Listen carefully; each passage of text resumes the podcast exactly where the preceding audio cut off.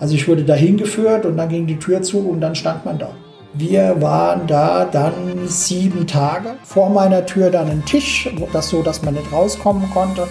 Die Frage ist, wie viel von der Normalität, die wir gewohnt sind, äh, geht in die neue Normalität, von der wir jetzt zukünftig sprechen, ein.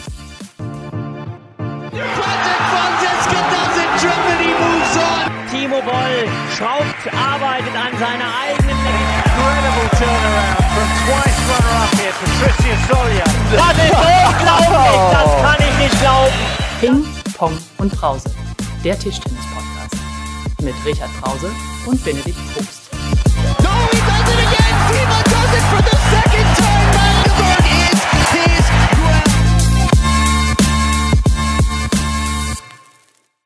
Hallo und herzlich willkommen zu unserer zwölften Folge Ping Pong und Brause. Heute natürlich auch wieder mit unserem Zugesel und Namensgeber Richard Brause.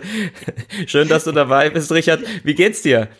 Ja, ach, mir geht's ganz gut. Danke für die neue Begrifflichkeit. Ich habe immer von Zugpferd gesprochen, aber Zugesel, der ist ja, hat ja fast so einen Neologismus, den du da jetzt geschaffen hast. Also der Esel als ein bisschen störrisches Tier, was aber fleißig ist. Vielleicht trifft das sogar noch ein bisschen besser als Zugpferd.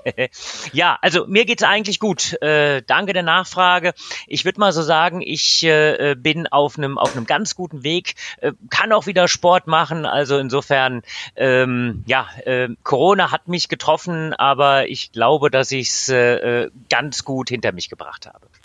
Das klingt ja schon mal gut. Und ein, ein Zugesel, der ist ja nicht nur störrisch und fleißig, sondern auch sehr sympathisch. Also mir sind, ich, ich mag Esel. ähm, und unser heutiges Thema ist äh, die China Bubble. Äh, und wir haben da auch einen einen tollen Gast, aber bevor wir zu unserem tollen Gast kommen, hab, muss ich noch ein paar Versäumnisse der letzten Folge, äh, äh, ja, wie sagt man, äh, auf, mit, mit diesen aufräumen.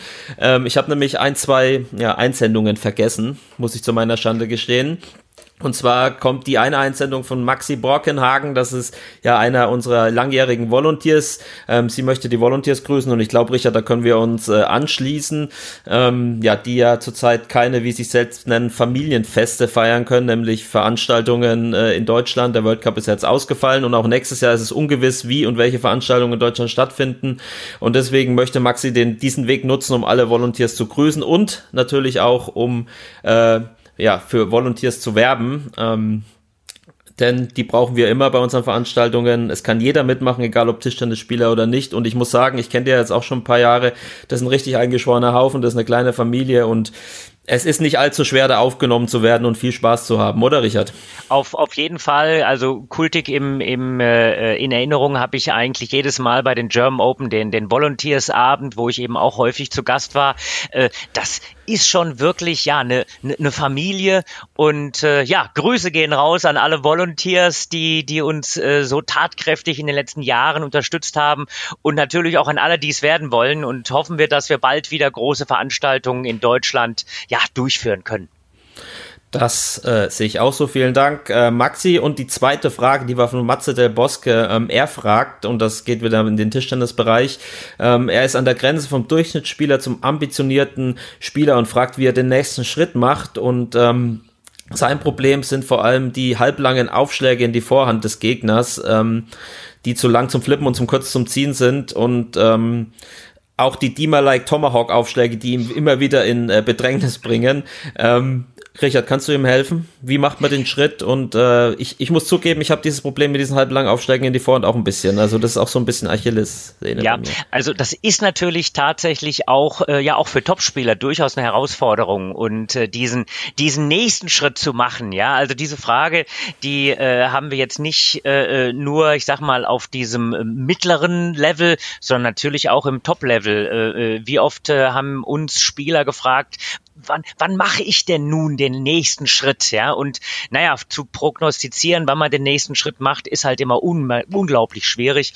Ähm, erstens, man braucht Geduld. Das ist natürlich gar keine Frage. Zweitens, man muss äh, sich wirklich seiner Stärken und Schwächen bewusst sein. Und äh, jetzt äh, ist da direkt eine, eine Schwäche oder eine Herausforderung angesprochen.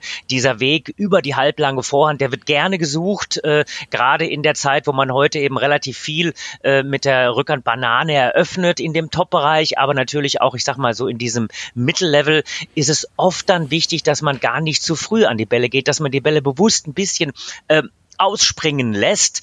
Äh, man man merkt eigentlich auch mit dem, mit dem, ich sag mal, mit dem Plastikball, der so ein bisschen dazu neigt, ich will nicht sagen zu stoppen, aber sich etwas zu verlangsamen, dass trotzdem aber viel mehr Bälle halblang sind bis zum gewissen Level kann man dann wirklich einfach auch sagen, Mensch, wir lassen den Ball ausspringen. Im absoluten Top-Level muss man natürlich diese Entscheidung früher äh, treffen. Wenn ich immer Bälle austrudeln lasse, kann ich sie natürlich nicht immer aggressiv nehmen. Aber ich sag mal, bis zum gewissen Level einfach auch mal den Ball kommen lassen, einfach mal so ein bisschen ein Gespür dazu bekommen, wo gehen die Bälle vielleicht noch halblang raus und wo nicht. Und das regelmäßig mit einer konsequenten Übung zu trainieren. Zum Beispiel, dass der Aufschlag des Gegners im Training eben direkt halblang probiert wird zu setzen. Dann fängt man an mit der Vorhand, dann geht's eben weiter in Vorhand in den Rückhand. Man lässt dann den Ball so ein bisschen ausspielen spielen und im nächsten Schritt, dass man so eine Alternativübung macht, das heißt also Aufschlag entweder kurz in Vorhand oder halblang in Vorhand, dass man das so ein bisschen erkennt. Ja, und last but not least, das kann man natürlich immer wieder auch im Manyballs-Bereich trainieren. Avisiere die weiße Linie an und erkenne halt durch einfach regelmäßiges Wiederholen dieser Übung, wann geht er halblang raus und wann nicht. Man wird feststellen, Bälle sind oft viel häufiger halblang, als man denkt. Sehr gut. Ähm, ist diese Frage von Matze der Boske dann auch beantwortet und äh, vielleicht kann ich da auch was mitnehmen. Ich werde es mir dann nochmal genau anhören, wenn wir dann wieder trainieren und spielen können.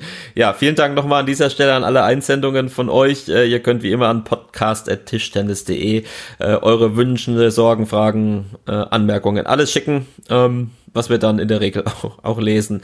Ähm, aber Richard, du hast letzte Woche auch noch einen Cliffhanger angekündigt, nämlich, äh, ich, ich sage mal nur das Stichwort Vulkan und lass dir dann die freie Bahn für dein, dein, deine Anekdote. Ja, das, das war wirklich speziell. Das war, äh, erstens liebe ich Cliffhanger. Äh, zweitens, glaube ich, ist es eine tolle Überleitung für unseren Gast später. Und drittens war es wirklich, ja, ich will mal sagen, ein Tanz auf dem Vulkan. Ähm, man muss wissen, ähm, vor einigen Jahren gab es relativ häufig diese Europa-Asien-Turniere. Ich hatte damals äh, die Ehre, sozusagen äh, die äh, Europa-Auswahl zu begrüßen. Und wir hatten aber unsere, unsere Flugzeiten sehr, sehr knapp terminiert. Es sind ja häufig die Nachtflüge, auch die nach von Asien zurückgehen. Ja, und äh, wir haben also wirklich bis äh, kurz vor Abflug quasi gespielt. Äh, dann sind wir mit der Limousine fast mit Blaulicht zum Flughafen gefahren worden und äh, ich habe dann mich äh, äh, mit Dimitri und Birgit Schmidt, unserer Physiotherapeutin damals, äh, mich durch die Schlange gekämpft, sozusagen Ellbogen eingesetzt und sagt, stopp, ich muss den Flieger erreichen. Und ja, 80 Leute drehen sich zu uns und sagen, ja, ja, den wollen wir auch erreichen. Aber in Island ist ein Vulkan ausgebrochen, der fliegt nicht. So. Und äh, ich glaube, das hatten wir alle noch so ein bisschen im Hinterkopf. Da, da war ja wirklich äh, äh, einfach äh, zappenduster in der Situation, weil, das musste ich auch lernen, also China ist wohl über diesen Bereich geflogen und äh, das war einfach zu gefährlich. Soweit, so gut, haben wir gedacht, naja gut, gehen wir äh, einen Tag später zurück, ist ja kein großes Problem. Wir also äh, zur, zur Fluggesellschaft ähm, und ja, die haben uns erklärt, äh, in den nächsten drei Wochen gibt's keinen Flieger. So, das war natürlich nicht wirklich witzig. Äh, es war also neben äh, Birgit Schmidt äh, äh, war noch von der ETTU ein, zwei Leute dabei. Es war Dimitri dabei. Ja, und wer Dimitri kennt, weiß er natürlich, dass er das so nicht auf sich hat beruhen lassen. Und wir haben dann wirklich gesucht, getan, gemacht. Ja, unterm Strich, in der Zwischenzeit hatte sich Michael Mays auch angeschlossen. Ähm, haben wir also äh, einen Flug gefunden mit Etihad, der uns dann über äh, ich glaube, es war über Saudi-Arabien, ich will es aber nicht genau, also äh, einer dieser Staaten äh, flog, äh, äh um dann eben weiter zu fliegen. Äh, in Saudi-Arabien äh, ist dann äh, Michael Mays ausgestiegen, hat gesagt, hier gefällt's mir gut, hier bleibe ich einfach mal ein paar Tage. Also den haben wir dann unterwegs verloren. ähm, wir sind dann über, lasst mich nicht lügen, ich meine über Griechenland nach Italien, alle gemeinsam Das war natürlich auch immer so eine Aktion. Ähm, in Italien äh, hat dann Dimitri die Möglichkeit gehabt, äh, per Stopover mit einem befreundeten, äh, mit einer befreundeten Familie weiter mit dem Auto zu fahren. Äh, in Italien selbst haben wir dann ja kurz vor knapp noch äh, einen Zug bekommen, äh, der uns dann, ich glaube, nach Mannheim gefahren hat, immer unterstützt von, also Birgit, die, die nun wirklich ja auch dann immer gute Miene Miene zum bösen Spiel gema ge gemacht hat.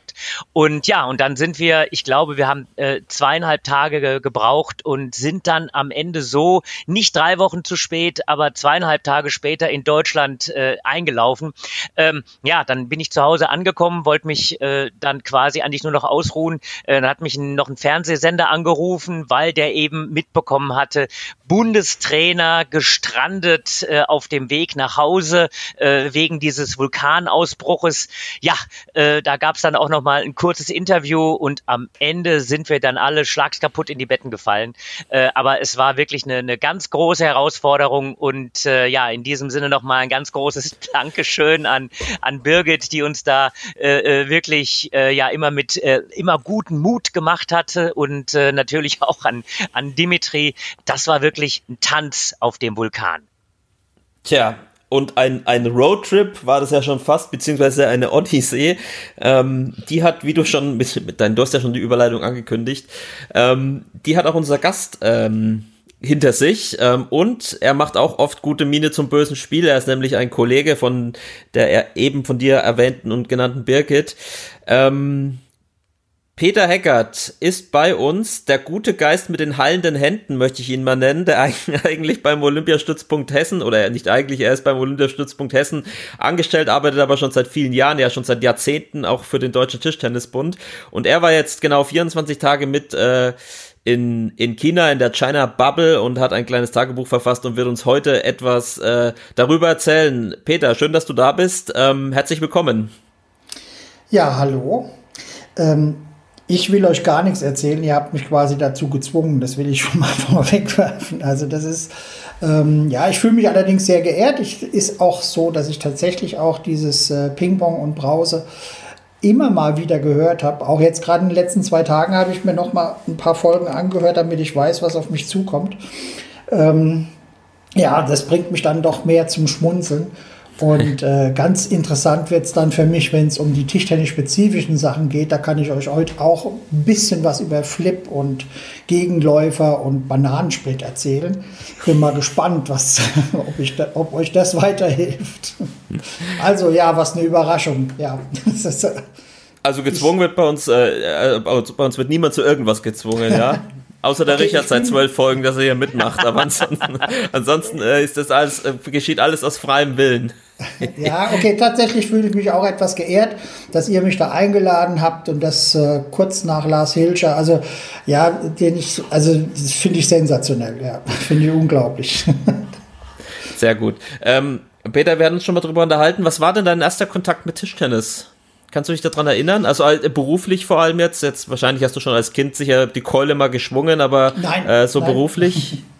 Also Tischtennis habe ich tatsächlich außer in, in irgendwelchen äh, Trainingslager oder Ferienlagern äh, habe ich nie. Ich habe dann irgendwann mal angefangen mit meinem Arbeitskollegen, der auch bei für den Tischtennisbund unterwegs war, mal Tischtennis zu spielen bei irgendwelchen German Open.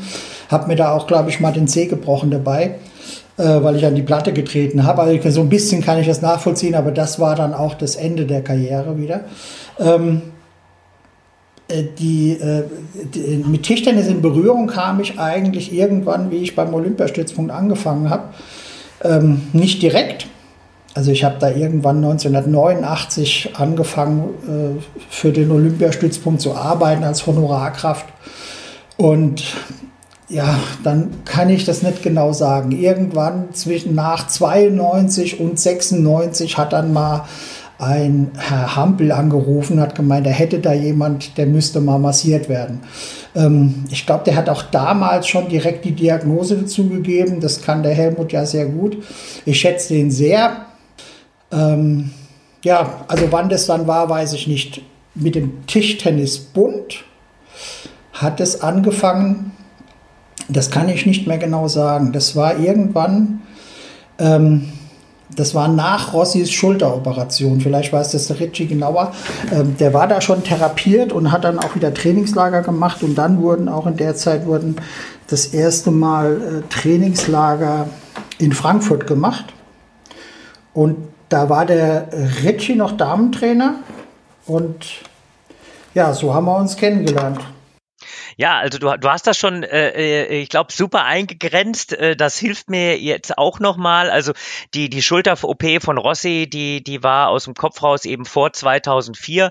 Ähm, und äh, ähm, das passt insofern. Also Istvan Körper Viele Grüße in dieser Situation auch nochmal. Äh, der ist äh, zwischen 2000 und 2004 Herrentrainer gewesen. Ich war damals äh, Damentrainer.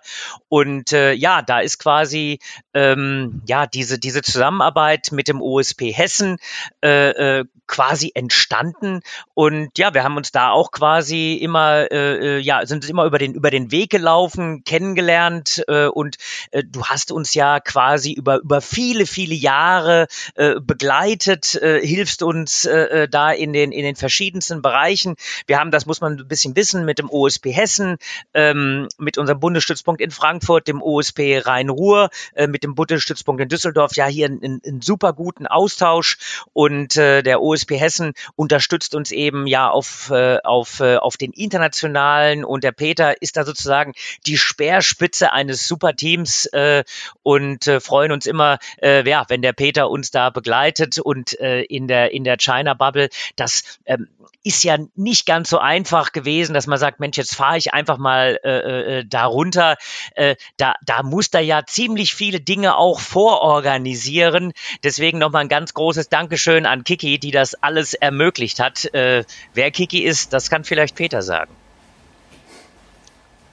Ja, die spielt ja hier keine große Rolle jetzt. Also. Ja, aber eine, aber, aber, Nein, eine, aber, eine ganz, aber eine ganz entscheidende, weil äh, ja, man das muss das wissen, das, das ist mir jetzt ein Bedürfnis nochmal zu sagen.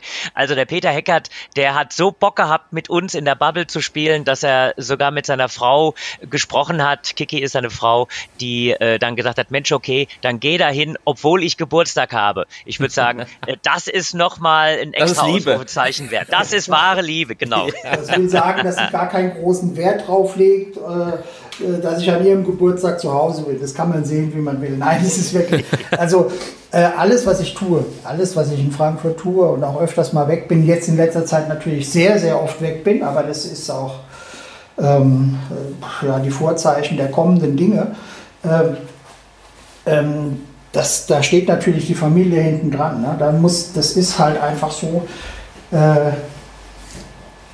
es war von meiner Seite auch mal anders. Also wir äh, hatten gerade mit dem Tischtennisbund angefangen und dann habe ich, ich glaube 2005 bei der Weltmeisterschaft dann gesagt, so eigentlich reicht mir es. Meine Kinder sind jetzt ein und zwei Jahre alt und jetzt schaffe ich das Ganze nicht mehr. Und habe ab da dann wirklich sehr, sehr wenig für den Tischtennisbund gemacht. Ähm, das hat mein, meine Kollegen übernommen. Und also ich rede sehr gern von unserem Team, von, von wir. Wir machen das Ganze. Und das ist, ja, wenn du das als Speerspitze sagen willst, ja,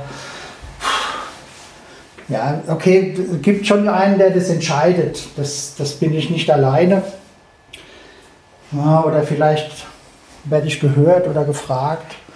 Ja, aber das, ich finde, das steht gar nicht im Vordergrund. Für mich steht im Vordergrund, dass, das, dass wir das gemeinsam tun. Und so war das die ganzen Jahre.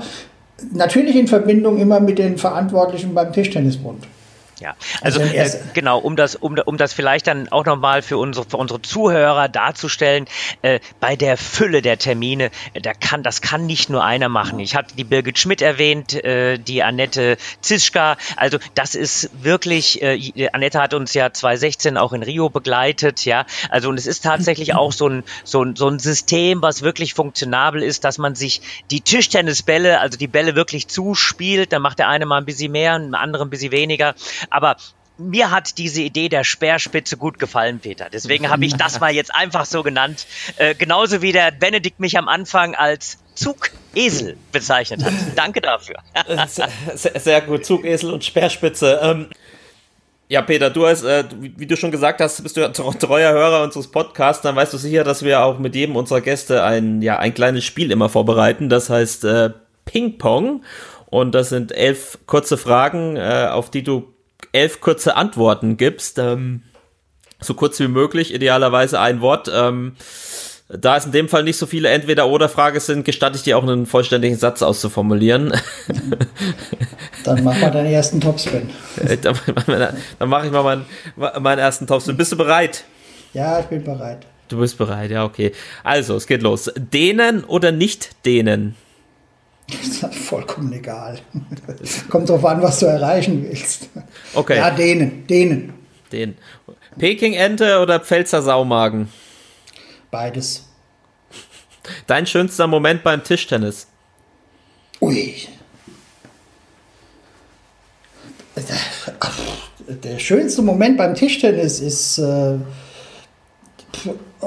der ist immer wieder. Der ist, kann ich da einen langen Satz machen? Also der ist, der ist immer wieder, wenn, wenn sich zwei äh, Typen oder Frauen gegenüberstehen, sich die Bälle mit einer Affengeschwindigkeit um die Ohren hauen, die ganze Halle den Luft, die Luft anhält und dann in einem tobenden Applaus losbricht und das auch noch ein Punkt für dein Mann ist, das ist ein sehr schöner Moment. Okay, diesen Einsatz hätte ich mir gerne gespart oder erspart. Äh, Einsatz im Sinne von Und, äh, äh, Maßnahme? ja, der Einsatz äh, beim Deutschen Tischtennisbund als Physio oder Osteo. Vielleicht gibt es ja auch gar nichts.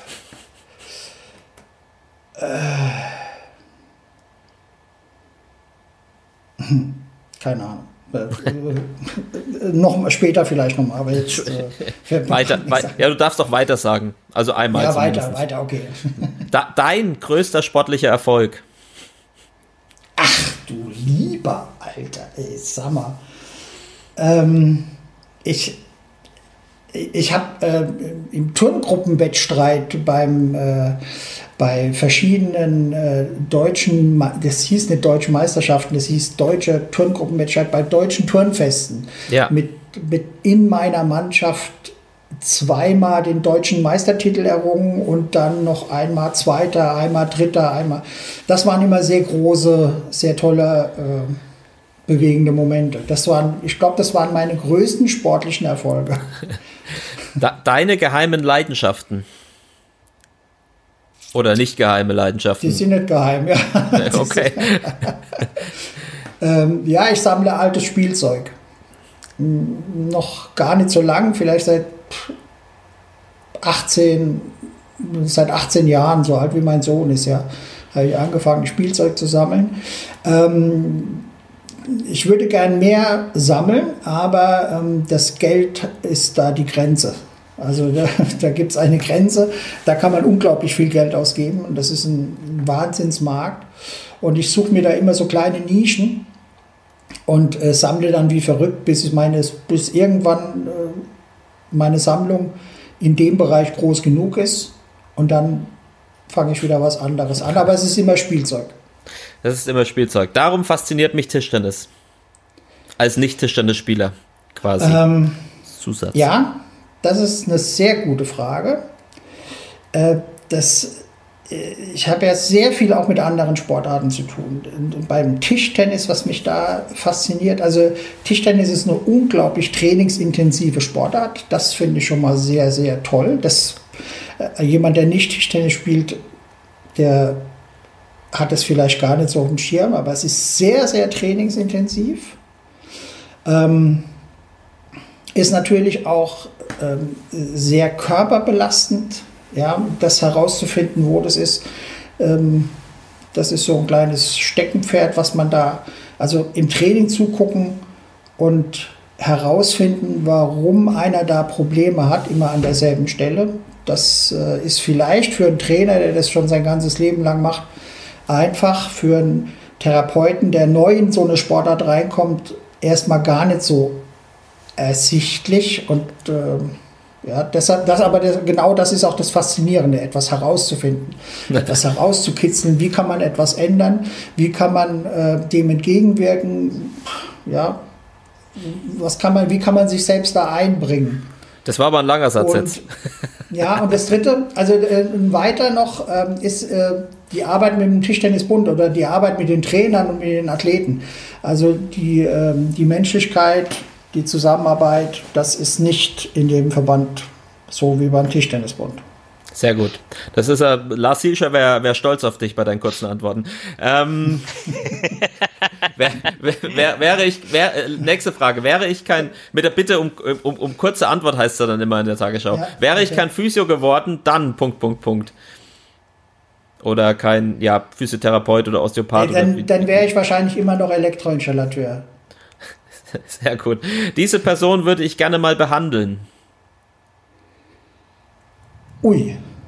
Ähm, boah. Also, da fallen mir ja nur Leute ein, die ich wirklich sehr äh, schätze, also bei Sportlern. Ähm, ja. Was dir als erstes ja, die einfällt? Hab ja, die habe ich ja schon. Ja, äh, äh, Muhammad Ali. Sehr gut. Deine Lieblingstischtennisspielerin oder dein Lieblingstischtennisspieler? Muss auch kein Deutscher sein. Ja.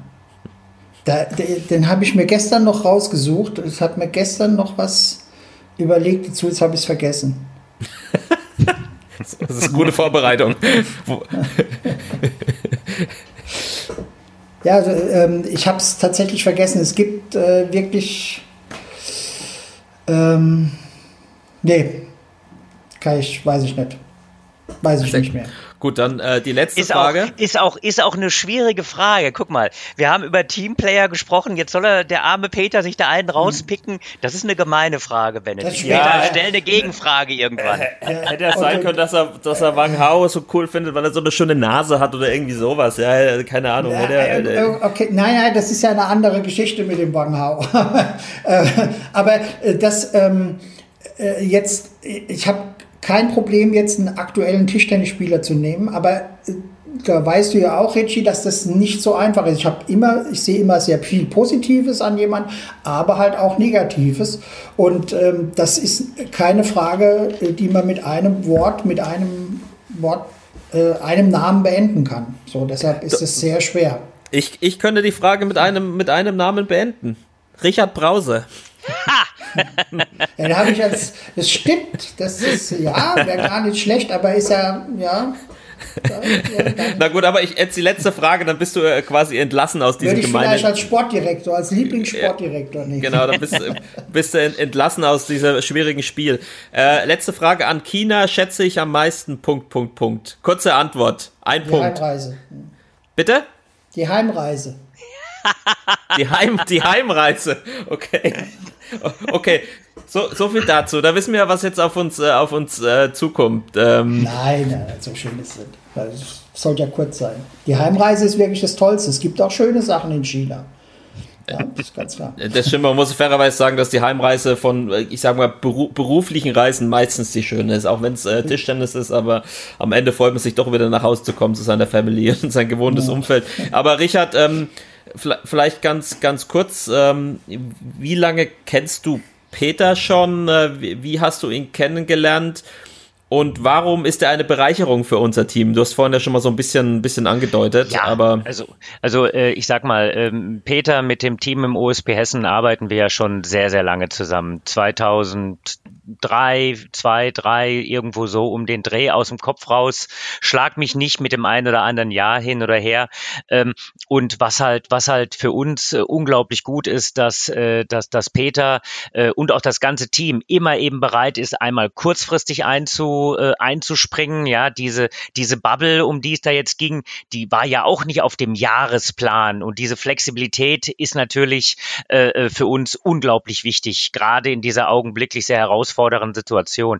Und ähm, da muss man einfach sagen, äh, dass Peter eine unglaubliche große Erfahrung insgesamt mitbringt. Er weiß dann schon, äh, äh, wo er eben anpacken muss, äh, äh, ist dann auch jemand, der sich äh, mit äh, Toni Kass oder mit Thomas Gahn, die uns ja mannschaftstechnisch äh, als, als medizinische äh, Abteilung sozusagen mitbetreuen, sehr, sehr gut abstimmen. Also insofern, äh, der Peter ist da wirklich äh, äh jemand, äh, wo eben ja auch viele, viele Fäden äh, zusammenlaufen. Und ich schätze ihn einfach auch deswegen, weil dieser Erfahrungsschatz gepaart mit dieser ja profunden, mit diesem profunden Wissen mittlerweile auch, was im Tischtennis wichtig ist. Das ist ja nicht einfach so, dass man sagt, naja gut, hier komm, äh, ich tape dich und fertig. Ja, wenn ich äh, äh, wenn ich ein Tape am Handgelenk habe, kann ein Tischtennisspieler nicht spielen. Also diese kleinen Erfahrungsdinge, die bringt Peter eben sehr, sehr gut mit. Und wir sind ganz froh, ihn im Team zu haben. Ähm, welche Rolle, welche Rolle spielen denn, spielt denn das, das medizinische Team oder jetzt in dem Fall die Physios auch bei so einer, bei so einer Veranstaltung, vielleicht auch bei einer Großveranstaltung? Ähm, Du hast jetzt die drei angesprochen, ich, ich kenne sie auch, das sind sehr entspannte, sehr lustige, äh, sehr gesellige Personen. Ähm, Geht es dann da wirklich nur, nur auch nur um die Behandlung, um die medizinische? Oder ich stelle mir halt vor, dass das Spieler so, wenn die ein Spiel hatten oder einen Mannschaftswettkampf und dann kommen sie zur Massage, dass denen vielleicht das eine oder andere noch auf dem Herz legt, dass es äh, ein, auch ein Ort ist, wo man vielleicht mehr als nur behandelt wird. Ist das so? Oder? Äh, das, genau so ist das. Es geht ja auch ein bisschen darum, ich sag mal, mal Zwiesprache zu halten, mal äh, sich auskotzen zu können, äh, ähm, mal eben einfach äh, die Seele mal baumeln zu lassen und äh, äh, zu unserem Club Med, so haben wir ihn irgendwann mal genannt. Äh, Den Namen finde ich ganz furchtbar. Bitte? Den Namen finde ich, ich finde ich find den klasse. Ich, ich, ich habe da Spaß dran. Aber vor allem, jeder weiß auch, was sich dahinter verbirgt. Ja? Also es geht darum, ähm, dass wir hier im, im physiotherapeutischen, osteopathischen Bereich, im, äh, im, äh, äh, im medizinischen Bereich, wenn es um unsere Ärzte geht, äh, um, um den psychologischen Bereich, äh, dass dieses, äh, ich sag mal, Neudeutsch Kompetenzteam äh, äh immer dabei ist, äh, dass eben die äh, Jungs eben wirklich ein echter Teil des Teams sind äh, und eben auch sehr gute, äh, ja, auch Ansprechpartner. Und ich glaube, da hat jeder, jeder ist so ein kleines bisschen Psychologe und äh, ich glaube, dass manchmal die Behandlung wichtig ist, aber noch viel wichtiger, dass man eben da auch mal das ein oder andere Gespräch oder eben aus Peters Sicht das offene Ohr hat. Peter, wie, wie siehst du das? Also nicht das nicht, nicht Namen Club Med, sondern eure Rolle quasi äh, bei solchen Veranstaltungen oder? also das mit dem offenen Ohr, ja, das hat man schon, aber ich bin da gerne dabei äh, zu sagen, Schuster bleib bei deinen Leisten. Also wenn das äh, größere Probleme sind, dann ist äh, der Trainer, der viel mehr Zeit mit dem Athleten verbringt als wir oder äh, vielleicht tatsächlich auch der Psychologe äh, viel wichtiger als wir. Ich sehe mein, ich, ich finde es toll, was der Richard sagt, das hört sich total klasse an, äh, dass man eben ich fühle mich auch so in diesem Team ich, nicht als ein extra Team, sondern in diesem Team, das wurde jetzt bei der Klassenfahrt in China auch nochmal ganz deutlich, dass wir äh, wirklich zusammengehören, das finde ich ganz, ganz wichtig für mich persönlich. Es ist auch ein ganz tolles Gefühl. Ich bin mir aber sehr wohl bewusst, dass der Physiotherapeut ähm, der, der leichteste Teil, äh, der Teil ist, der am leichtesten auszutauschen ist. Und äh, ich persönlich bin der Meinung, dass es eigentlich keine wirklich schlechten Physiotherapeuten gibt. Die tun das, was sie gelernt haben und die Ausbildung ist wirklich sehr, sehr gut. Und ähm, deshalb sind die auch wirklich austauschbar. Das ist bei einem Trainer oder bei einem äh, Spieler oder bei einem äh, anderen Teil vielleicht nicht so einfach. Also das, äh, da gibt es viel mehr Einarbeitungs- äh, Probleme. Und ein Physiotherapeut ist tatsächlich meiner Meinung nach austauschbar und das muss man eigentlich auch sehen, dass man akzeptiert ist und dass man in dieser, in dieser äh, äh Klasse äh, gut arbeiten kann und mit zusammen äh, zurechtkommt und sich auch mal alles sagen kann.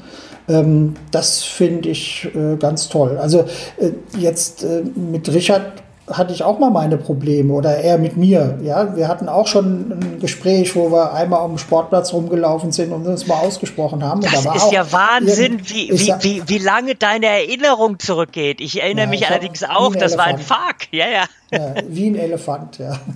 Also das, an unwichtige Sachen kann ich mich wirklich sehr gut interessieren, erinnern. Also ähm, ja, da, da muss man dann auch dann wieder mal dann kurz sagen, okay, wir müssen keine Freunde sein, aber wir müssen zusammenarbeiten, das müssen wir irgendwie auf den Nenner bringen, wo wir das tun können. Ja, das gibt immer Dinge, wo es mal auseinandergeht oder wieder zusammenkommt, ob das mit dem Arzt oder mit dem Spieler oder sonst irgendetwas ist.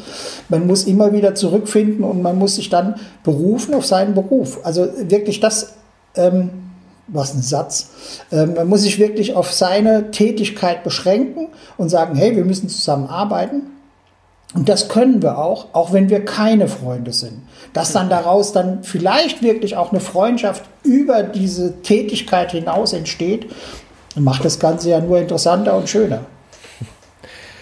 Ja, wobei, das, das, sieht, der Peter schon relativ nüchtern, oder Richard? Also ich, ich war jetzt auch ein, zwei Mal dabei. Ich finde schon, dass es auch gerade dann, sprechen wir mal von der Teamweltmeisterschaft, dass so diese ganze Gruppe, dass die funktioniert, dass das schon auch wichtig ist. Und da spielen, glaube ich, dann ja. auch, auch der Club Med und auch die Physios, gerade die, die auch viel Zeit mit den Spielern dann verbringen, glaube ich, schon eine wichtige Rolle, dass es da, dass die Chemie auch passt. Also ähm, würde ja. ich jetzt mal sagen, so als Laie, ich nehme an, das, das, das siehst du auch so. Ja, auf, also so, so hätte ich es auch eingeschätzt. Ich meine, äh, klar, äh, äh dass dann, wenn es äh, wirklich um elementare Sachen geht, das, das weiß aber der Peter über, über viele Jahre, äh, dann, dann äh, sagt der Peter, komm mal hier, da, geh mal lieber zu Christian oder zu, äh, äh, äh zum, zum, zum Coach. Äh, das ist ja gar keine Frage. Aber weißt du, manchmal, das, ich habe es ein paar Mal schon, schon, schon erlebt, da liegt dann ein Spieler und der Peter behandelt und dann wird ein bisschen geflaxt und dann wird die Seele baum gelassen und dann wird auch mal irgendwas angesprochen und manchmal geht es ja einfach auch darum zuzuhören. So, ja. aber du hast es dir nicht nehmen lassen, äh, die Reise zur China Bubble anzutreten, um jetzt mal den, äh, den Switch zu schaffen. Zu den letzten, ja, nicht 24 Tagen, ist jetzt schon, bist jetzt schon wieder in der Woche zurück. Ähm, du hast in den 24 Tagen, und du hast mir erzählt, die, die Patty hätte gemeint, du sollst mal ein Tagebuch schreiben, schreiben auf deine Frage, Nein, was du das, war, das hast du falsch verstanden. Das, das war nicht die Patty. Mhm, das war nicht die Patty, das war die Annette. Ah, okay. Die hat gesagt, also erstmal, dass wir, dass wir diese Bubble machen, das ist natürlich dann mal wieder dem Olympiastützpunkt Leiter zu verdanken, äh, der ja auch immer wohlgesonnen ist äh, für die Maßnahmen vom Tischtennisbund. Äh, und ähm, Terminnot gab es nicht, weil es, hat, es findet ja sowieso nichts anderes statt. War das ganz einfach, es musste nur ein Dummer machen. Und ähm, als ich mich dazu bereit erklärt habe und als da klar war, man muss da irgendwie eine Zeit in Quarantäne, sagte die Annette zu mir, Hackert, du musst dir irgendwas suchen zum Arbeiten, schon drehst du durch. Also ich habe in meiner Quarantäne, äh, nachdem sie aus Berlin zurückkam, äh, habe ich mein Fotobuch sortiert. Ja, und, äh, oder ein Fotobuch kreiert und meine Fotos äh, sortiert. Und äh, schreibe doch ein Tagebuch. Ja, und das kam dann halt dabei raus. Es war dann tatsächlich so, dass nach der Reise am ersten Tag hinter verschlossener Tür habe ich da gesessen noch nicht mal den Mantel ausgezogen, habe gedacht, boah, ich glaube, die Annette hat recht. Wenn ich das nicht mache, drehe ich durch.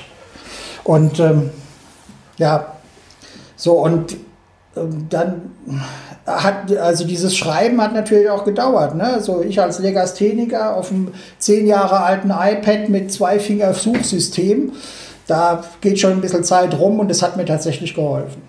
Ja, ist doch gut, wenn man viel Zeit hat äh, und das Schreiben länger dauert, ist ja nicht so verkehrt. Aber lass uns mal, lass uns mal vorne anfangen. Also du hast ja, ich glaube, 40 Seiten sind das äh, gut. Ich habe mir die gestern Abend durchgelesen, sind sehr, sehr interessant. Teilweise habe ich auch sehr gelacht.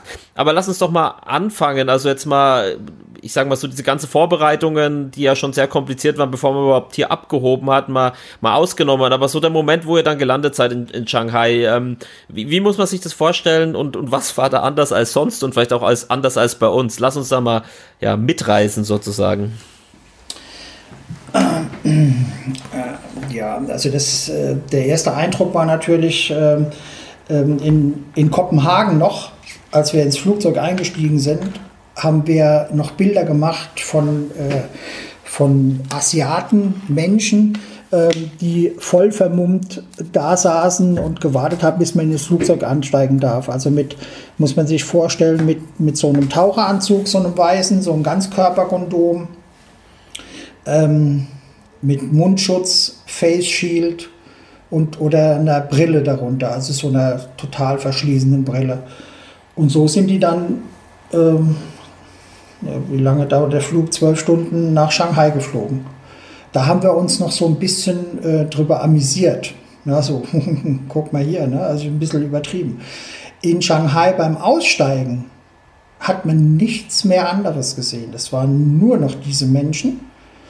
Viele, sehr freundlich, sehr bestimmt, aber die haben dir den Weg gewiesen und man läuft dann eben dahin, äh, wo die das sagen hat dann verschiedene Stationen abzulaufen.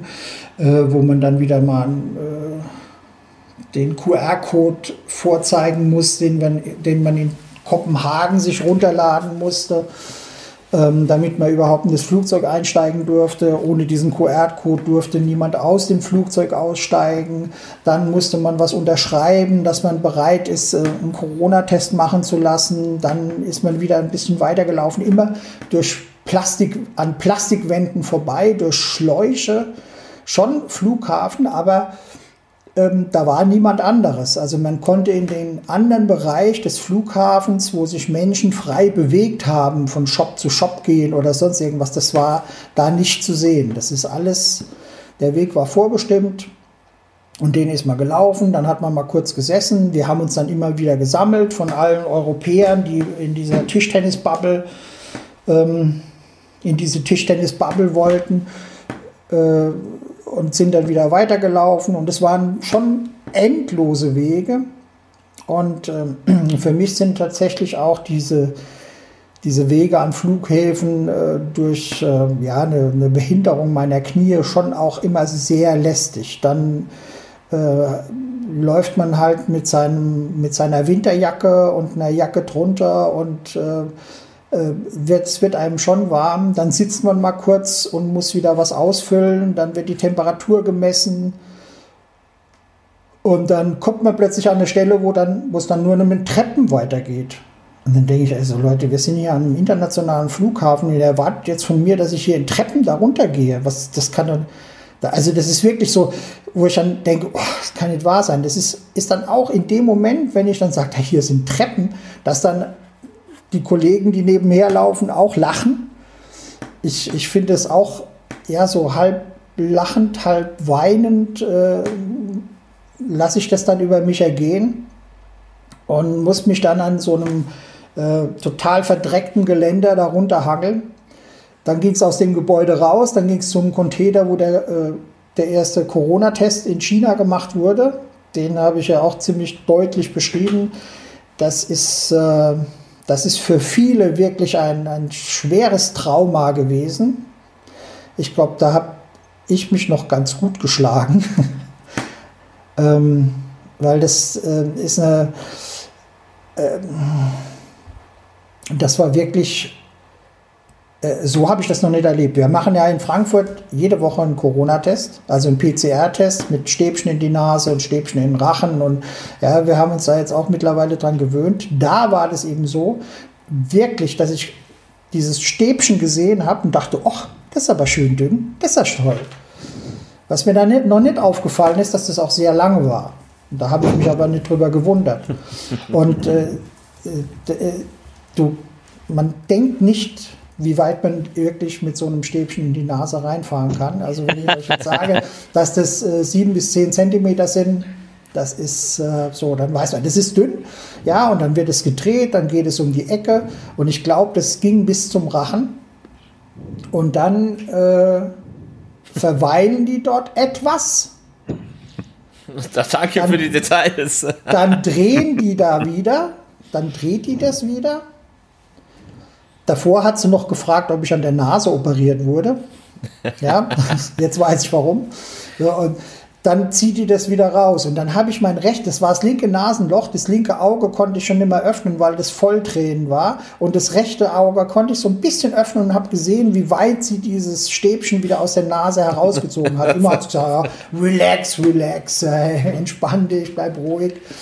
So, und dann äh, war das draußen und dann sagt sie so, jetzt ist andere Nasenloch, ja. so, und dann ist man wieder aus dem Container raus. Wir haben uns wieder gesammelt. Alle haben geheult, manche aus der Nase geblutet, aber es war äh, es, ein wahres Schlachtfeld. Ein heftiges Trauma für alle.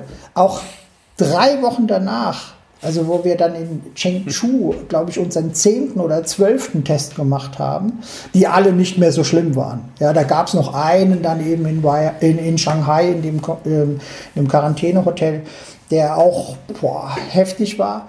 Aber alle weiteren in Weihai, die waren alle easy im Rachen, mal kurz hin und her gefahren, das ist lächerlich. Und ähm, in Chengdu waren wir dann in einem Hotelzimmer auf unserem Stockwerk und ich bin dann da raus. Da standen die zwei Engländer da, den Pitchford und sein Trainer. Und das Wichtigste für die, die wichtigste Information war, in der Nase oder im Rachen? Ja, also das, das war für jeden ein Trauma, das Shanghai-Trauma, das war immer noch da. So kann die Reise beginnen. Aber Peter, ähm, ihr seid dann ins Quarantänehotel gekommen und dann, also mhm. das ist so die Frage, die glaube ich die meisten auch und was man sich halt dann so fragt. Und ähm, nicht nur, dass es ja, dass ihr komplett äh, abgebabbelt wart sozusagen. Es ging ja sogar so weit, habe ich gelesen, dass sogar in den Hotels äh, zwischen normalen Menschen und denen, die quasi wie ihr äh, seid getrennt wurde, dass man quasi Gänge geteilt hat und so weiter und so fort. Aber was ich, was ich wirklich krass finde, ist, du kannst ja noch mal erzählen, wie lange ihr in Quarantäne wart. Ihr seid dann ins Hotel gekommen, kriegt eure Zimmer und dann wisst ihr im Endeffekt, okay, die nächsten sieben oder acht Tage sind wir in diesem Zimmer, wir sehen uns nichts, sehen uns nicht und können uns eigentlich nicht bewegen, außer in diesem Raum. Wie war das und was denkt man sich erstmal, wenn man in dieses Hotelzimmer dann reinkommt und die Tür hinter sich schließt? Ähm, also erstmal in diesem Hotel waren keine anderen. Das war ein Quarantänehotel. Das hat man auch von außen gesehen. Das war, das war so ein Resort-Hotel wie in Disneyland. Ähm, das war halt eben, äh, ja, ich, ich glaube, dass unser Hotel eben so ein Spongspock, äh, Schwammkopf, äh, Thema hatte. Zumindest äh, hat man da viele Dinge gesehen, also so eine Unterwasserwelt. Da waren Spielplätze und ähm, ja, die, die, das Haus war so bemalt, äh, zum Teil vielleicht auch wie so eine Ritterburg oder so eine Burg unter Wasser. Also schon, ja, so wie man es in Disneyland oder Disney World kennt. Und ähm, ja, das war schon mal so ein bisschen surreal. Ja, also man ist da außen empfangen worden das Gepäck wurde desinfiziert, dann hat man eine Einweisung gekriegt, dann musste man wieder dieses Health-Protokoll, was man 14 Tage vorher äh, gemacht hat, äh, abgeben. Das wurde fotografiert, das wurde, dann wurde noch mal was anderes ausgefüllt und dann hat man noch mal ein Päckchen Mülleimerbeutel in die Hand gekriegt und ist dann aufs Zimmer geführt worden, immer von Mondmenschen. So hat die Patty die als erste genannt und ähm, so haben wir die, habe ich die dann auch weiter beschrieben, weil so ja, das waren halt immer Astronauten. Ähm, äh, das, das war die, die äh, Rezeption quasi, äh, der erste Kontakt, die, die erste, die erste, äh, außer auf dem Flughafen und ja, irgendwie witzigerweise war das, dass die Menschen da auch kein Englisch gesprochen haben. Das war auch schon ein bisschen komisch. Man hat es irgendwie, man hat das alles so gemacht. Es war, war, ging auch kein anderer Weg davon ab. Ähm, ja, ich habe noch gedacht, ach guck mal, da ein Spielplatz, wann da wohl das letzte Mal jemand gelacht hat. Ähm, das war schon alles sehr komisch. Es war alles so ein bisschen schmuddelig auch. Das ist so ein ganz tolles Hotel war das eben nicht mehr. Der Boden in den Fluren, die, war, die Flure waren unglaublich lang. Also es war ein sehr großes Hotel und man hat auch gesehen, ähm, dass in den ganzen aus allen Fenstern dieses Hotels äh, so Schläuche rauskamen. Ne? Guck mal, das sind die Seile, wo man sich abseilen kann. Und dass diese Schläuche, das waren eben Schläuche von der Klimaanlage. Du konntest also, eventuell wird es da auch mal wärmer, bei uns war es kühl oder nicht ganz so warm. Äh, man konnte da im Zimmer dann die Klimaanlage anmachen, die dann eben nach draußen ging. Die Hotelklimaanlage, die war wohl deaktiviert. Also das, äh, das war schon alles so ein bisschen hermetrisch abgeriegelt. Ja, und haben uns, die haben uns dann gesagt, ja, geh in dein Zimmer. Ich war noch gespannt, ob unser Zimmer dann abgeschlossen wird. Also ich wurde da hingeführt und dann ging die Tür zu und dann stand man da.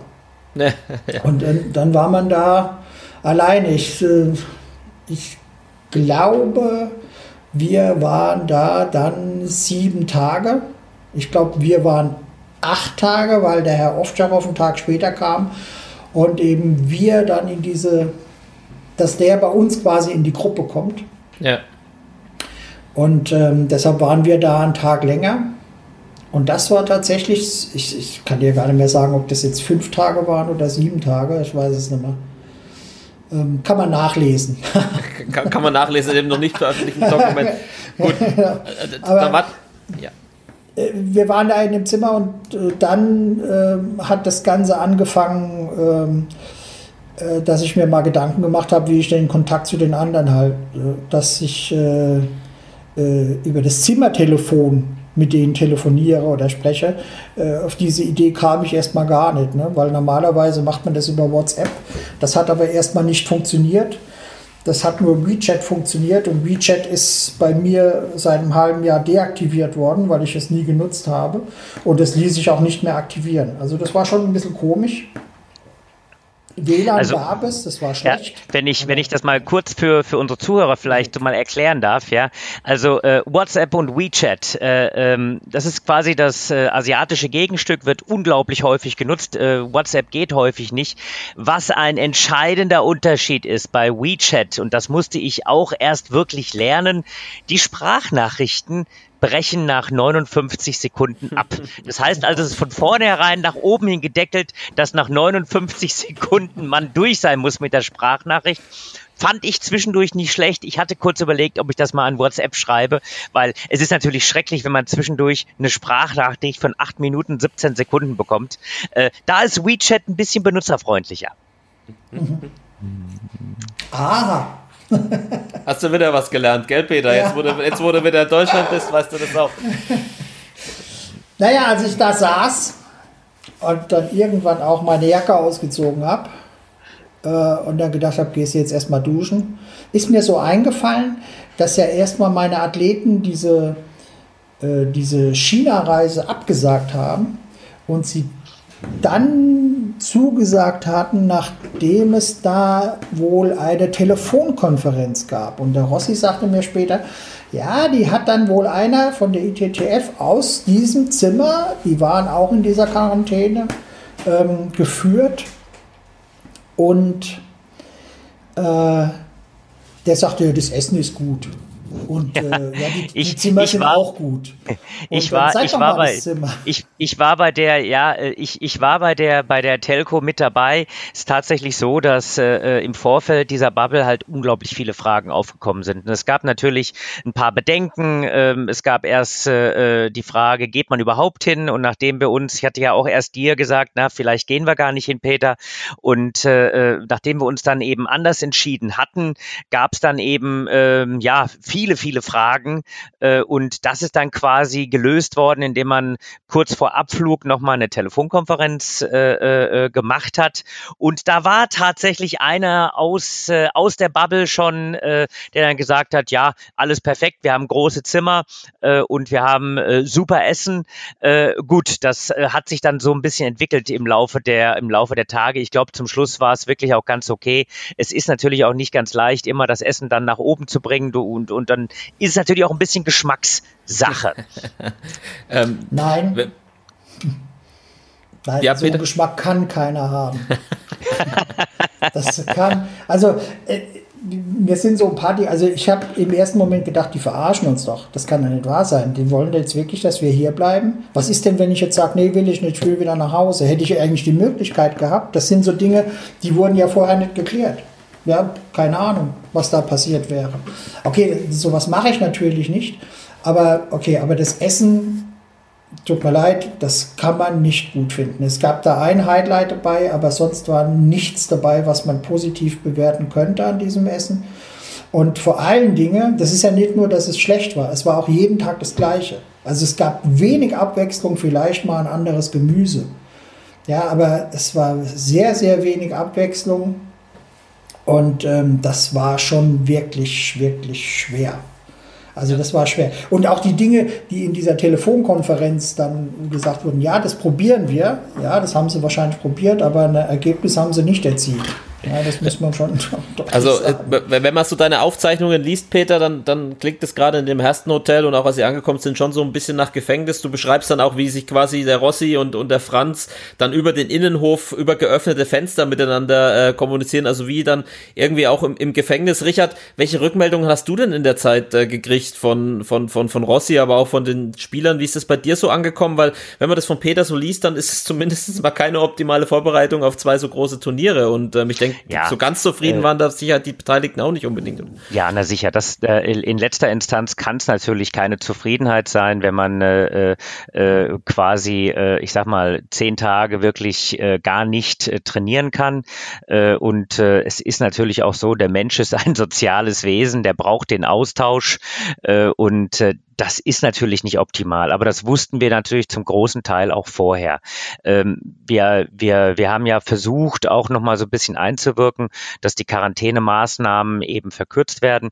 Äh, und am Ende war es natürlich dann eine Entscheidung, die, die man getroffen hat.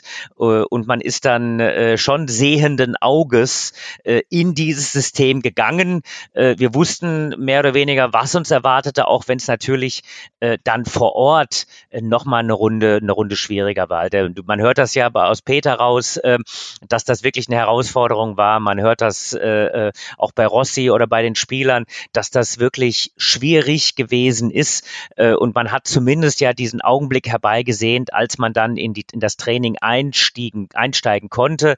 Ich sag mal, äh, man, man, man muss natürlich einfach sich dem unterordnen, äh, was äh, die Regularien in China sind. Und wenn die Regularien eben so sind und es äh, in China äh, entschieden wurde, ein Turnier zu spielen, dann muss man dem Folge leisten. So, äh, das natürlich, äh, wenn ich jetzt irgendeinen Spieler aus der Bubble, irgendeinen Trainer aus der Bubble frage, ähm, hast du Spaß an der Quarantäne gehabt, dann werden alle sagen, nee, äh, das ist für uns eine ganz große Herausforderung. Aber vielleicht ist das ein Stück weit auch die neue Normalität, mit der wir uns auseinandersetzen müssen. Ja, Peter, Peter gab es denn sowas wie, gab's denn sowas wie einen, äh, dann trotzdem ein bisschen wie ein Lagerkoller bis zum, bis zum ersten Training oder wie, wie, wie, wie haben die Spieler sich aus deiner Sicht, wie haben die das weggesteckt? Ihr habt Serien geguckt, ihr habt miteinander kommuniziert, ihr habt das auch ein bisschen, ja, mit, mit Galgenhumor genommen, äh, aber die, die Zeit war hart, das beschreibst du auch in deinem, in deinem Tagebuch. Ähm, aber wie, wie war das so bei, bei den Spielern und bei dem gesamten DTTB-Team? Ähm, also, äh, am ersten Tag habe ich das so wahrgenommen, also, äh, also dieser Kontakt, egal wie, der war natürlich wirklich sehr, sehr wichtig. Und man hat auch, also ich äh, habe das so empfunden erstmal, ähm, dass diese WhatsApp-Kontakte, auch wenn WhatsApp-Video plötzlich wirklich ganz gut funktioniert hat, ähm, dass das kein Ersatz ist äh, für miteinander essen, miteinander rumgehen, miteinander lachen und äh, durcheinander reden. Ja, das ist, das ist kein Ersatz, das ist keine, äh, kein Ersatz für Kommunikation, wie wir sie gewohnt sind. Und ähm, der erste Tag, also als ich alle kontaktiert habe, war so, wo ich gesagt habe, wow, wie soll das weitergehen? Also die waren alle niedergeschlagen, ich glaube, der Rossi hat dann ein bisschen sich beschwert, sodass dann ähm, der, der Server neu gestartet wurde, neu gebootet wurde und dann hat WhatsApp auch etwas besser funktioniert und das Internet besser funktioniert, also das WLAN besser funktioniert.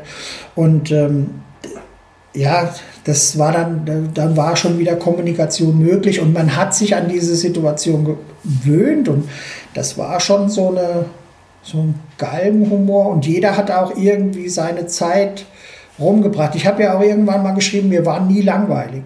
Also ich habe tatsächlich niemals Langeweile empfunden. Auch wenn ich mich zwischendrin immer mal wieder aufgeregt habe, was für eine Scheiße das hier ist. Ja, und ähm, dass die sich bemüht haben und dass die Chinesen sich bemüht haben oder äh, dass die versucht haben, europäisches Essen zu machen, das ist schon wirklich alles toll. Ja, da wundert sich, was die denken, was Europäer essen. Oder ähm, ja, die, die Ausführung war dann halt eben nicht schlecht. Aber ich glaube, die trifft das keine Schuld. Und man, letztendlich müssen auch alle Chinesen, die in das Land einreisen, obwohl sie da einen Wohnsitz haben, diese Tortur durchmachen. Und ähm, die schützen sich. Also das war eigentlich bei mir, ich glaube auch bei allen anderen akzeptiert und deshalb wussten wir, wir müssten da durch. Und dass diese Quarantäne dann verlegt wurde, dass wir in Quarantäne verlegt wurden, das ist ja schon mal die riesengroße Ausnahme gewesen.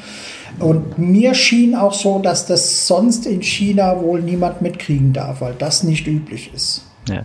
Also äh, was, was ganz witzig ist, da kann ich ein bisschen was zu beitragen, ja. Äh, das war ja im, im, im, im ersten Schritt, und vielleicht kannst, kannst du mich dann ergänzen, Peter, im ersten Schritt war es ja tatsächlich so, äh, dass geplant war, eben im Bus diese Quarantäneverlegung zu machen. Haben die ähm, Frauen auch gemacht? die, die Damen haben das dann gemacht. Die Herren haben irgendwie kurzfristig dann den Flieger noch gestellt bekommen, ne? Ja, ja nicht nur einen, sondern äh, jeden Tag einen. Das sind jeden Tag ähm, ja maximal äh, elf oder zwölf Personen geflogen worden. Ja, also äh, äh, das ist wirklich auch so eine so eine so eine halbinterne Info. Der Leo, äh, der der meinte, naja, er hätte das eigentlich auch ganz gerne für die für die Damen realisiert, aber eben es war schwierig in der Kürze der Zeit. Die Damen haben ja früher angefangen zu spielen als die Herren, äh, da eben entsprechende Flieger zu bekommen. Aber äh, ist halt schon, wenn man das sich mal so im Einzelnen überlegt, ja, da sind Busse ganz große Busse, die da irgendwie zwölf Stunden von A nach B äh, fahren. Da sind Flugzeuge geschartert worden. Also das ist schon ein Riesenaufwand, der da betrieben wurde. Und äh, bei all dem, wo wir manchmal auch so ein bisschen zucken, ähm, das haben die Chinesen schon auch in vielen Bereichen ganz gut gemacht. Hm, ja, da, da war ein Plan dran. Also da, ja. da, hat sich jemand Gedanken gemacht. Das war wirklich ein Megaplan. Ich habe irgendwann mal die, die Zahl gehört, dass das Ganze, diese ganzen Quarantänemaßnahmen, diese ganzen Corona-Tests, diese ganzen Hygieneauflagen, dass die äh, 10 Millionen, 10 Millionen irgendwas gekostet haben, wahrscheinlich Dollar. Ähm, das ist, äh, das kann ich mir tatsächlich vorstellen. Ne? Alleine diese Charterflüge und das ist schon eine Menge Geld, was darum geht.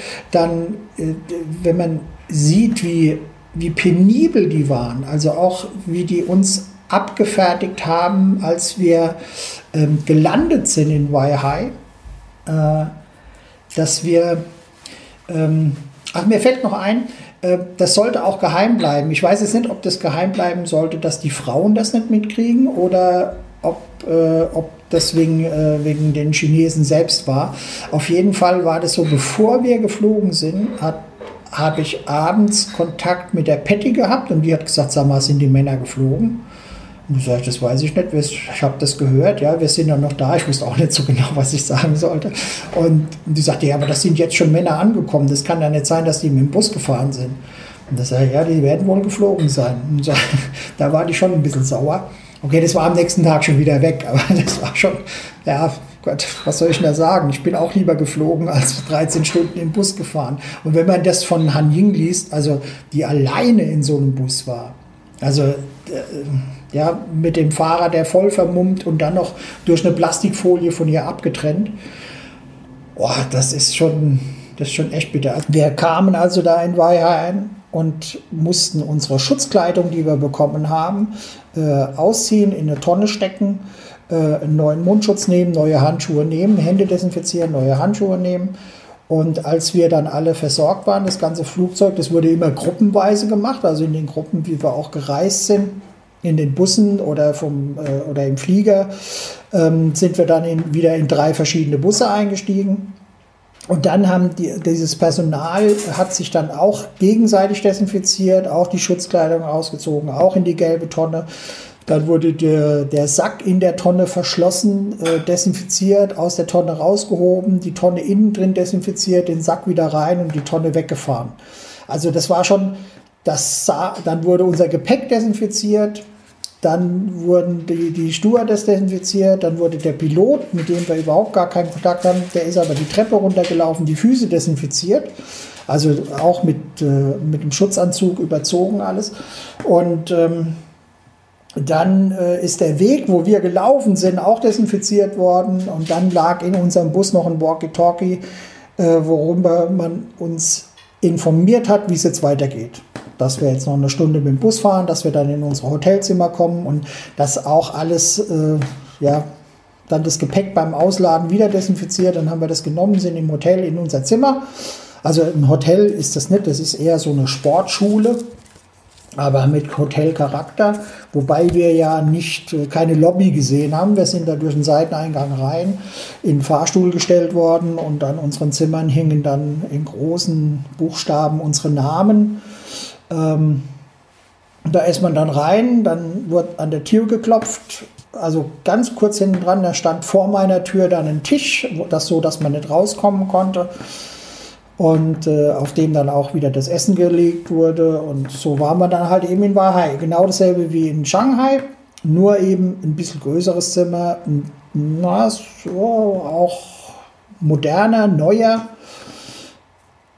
Und da haben wir dann gewartet, bis wir dann nach drei oder vier Tagen anfangen durften zu trainieren. Da wurdest du dann auch von den voll verkleideten Astronauten abgeholt, pünktlich auf die Minute zur Trainingshalle geführt und auch dort wieder abgeholt.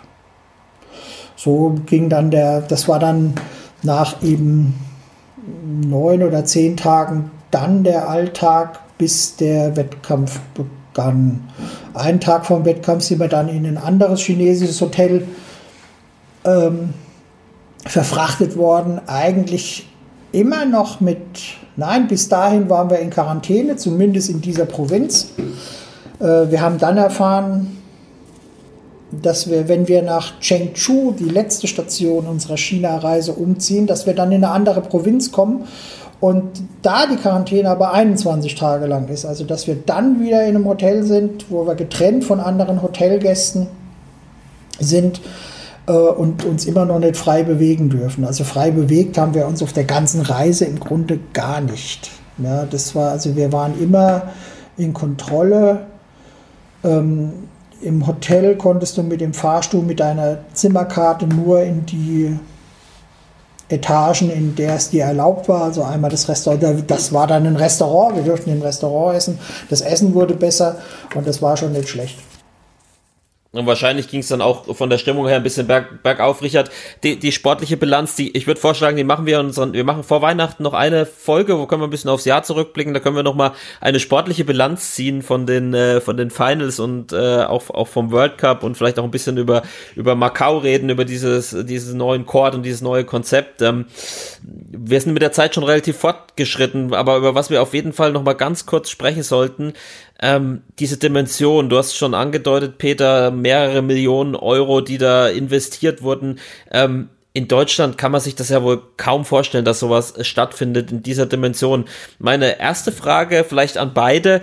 Ist es das denn am Ende dann wert, also auch sportlich oder finanziell?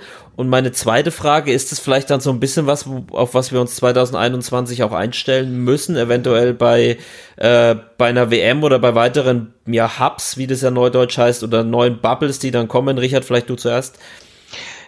Ja, also äh, ich, äh, das ist natürlich jetzt ein, ein Riesenaufwand äh, gewesen und äh, ich glaube, es war irgendwie auch nötig, äh, äh, wenn man, äh, wenn man das mal sieht, äh, einfach, dass es, das gezeigt wird, jawohl, ähm, äh, Tischtennis lebt, Tischtennis kann gespielt werden. Ähm, natürlich ist dieser Aufwand so groß, äh, dass das wahrscheinlich eine ganz große Herausforderung ist, sowas eben regelmäßig durchzuführen. Aber äh, je nachdem, nachdem, wie die einzelnen Quarantänebedingungen verschiedener Länder sind, äh, ist das vielleicht ein Ansatz und möglicherweise auch eine Aussicht auf 2021. Äh, geplant sind Weltmeisterschaften, geplant sind Europameisterschaften. Äh, möglicherweise müssen wir uns hier auf Quarantäne einstellen. Möglicherweise ist auch, ähm, wenn ich jetzt auf die Olympischen Spiele schaue, ähm, äh, da ein gewisser Erfahrungswert, den man dann mitnimmt, den dann das äh, IOC mitnimmt, ja, auch für solche Veranstaltungen. Und ja, äh, ich glaube schon, dass zumindest ein Teil davon in die neue Normalität Einzug halten wird.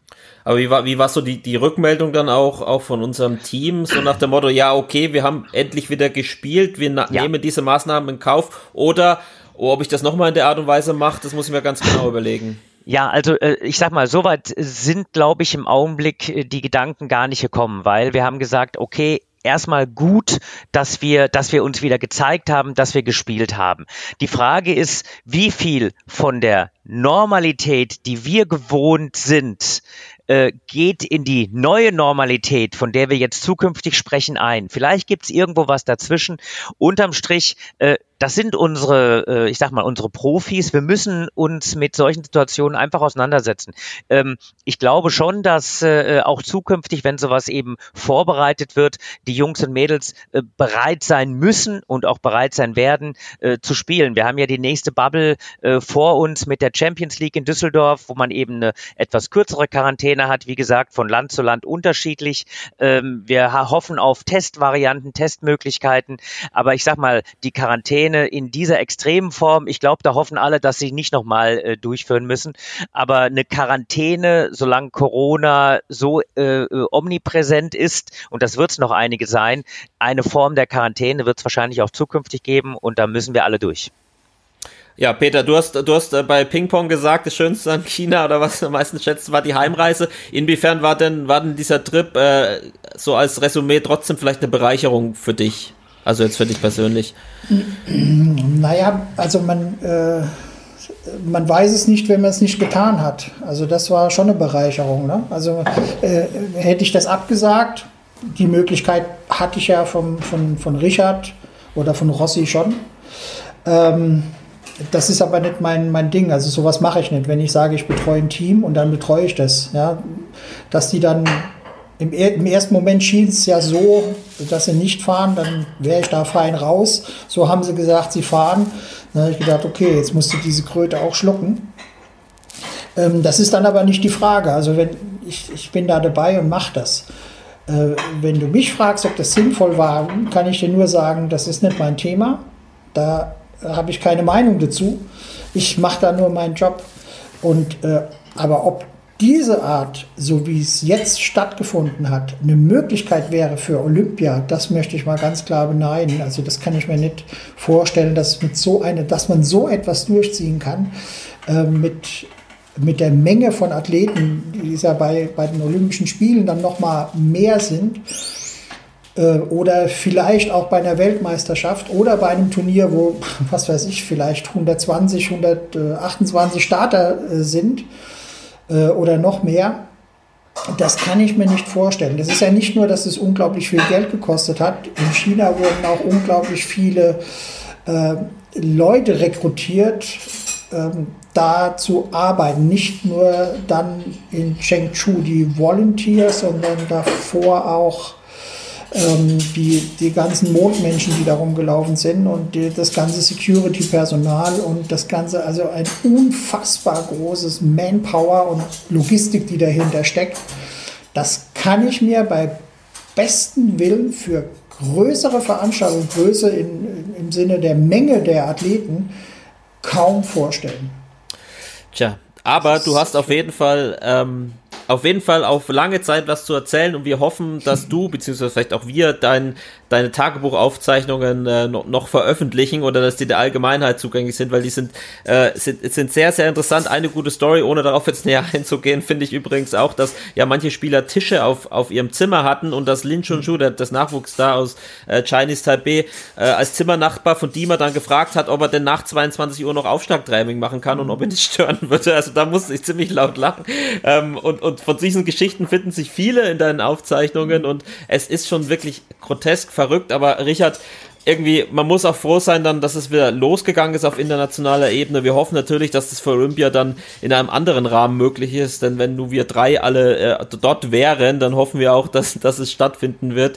Ähm, aber ich denke, da werden die nächsten Monate ja uns viel Gewissheit also noch bringen. Auch, ich ja. hoffe natürlich auch für die Athleten in erster Linie, dass die Olympischen Spiele stattfinden. Für die, ja, für die Aber sowieso, hoffe, ja klar, klar, Also ich hoffe jetzt, ich hoffe jetzt natürlich, ähm, dass äh, äh, dass sich mit dieser ganzen Corona-Geschichte etwas lichtet oder dass sich da etwas, ja, mein Gott, beim IOC tut sich auch etwas, ähm, dass man da mal Klarheit schafft.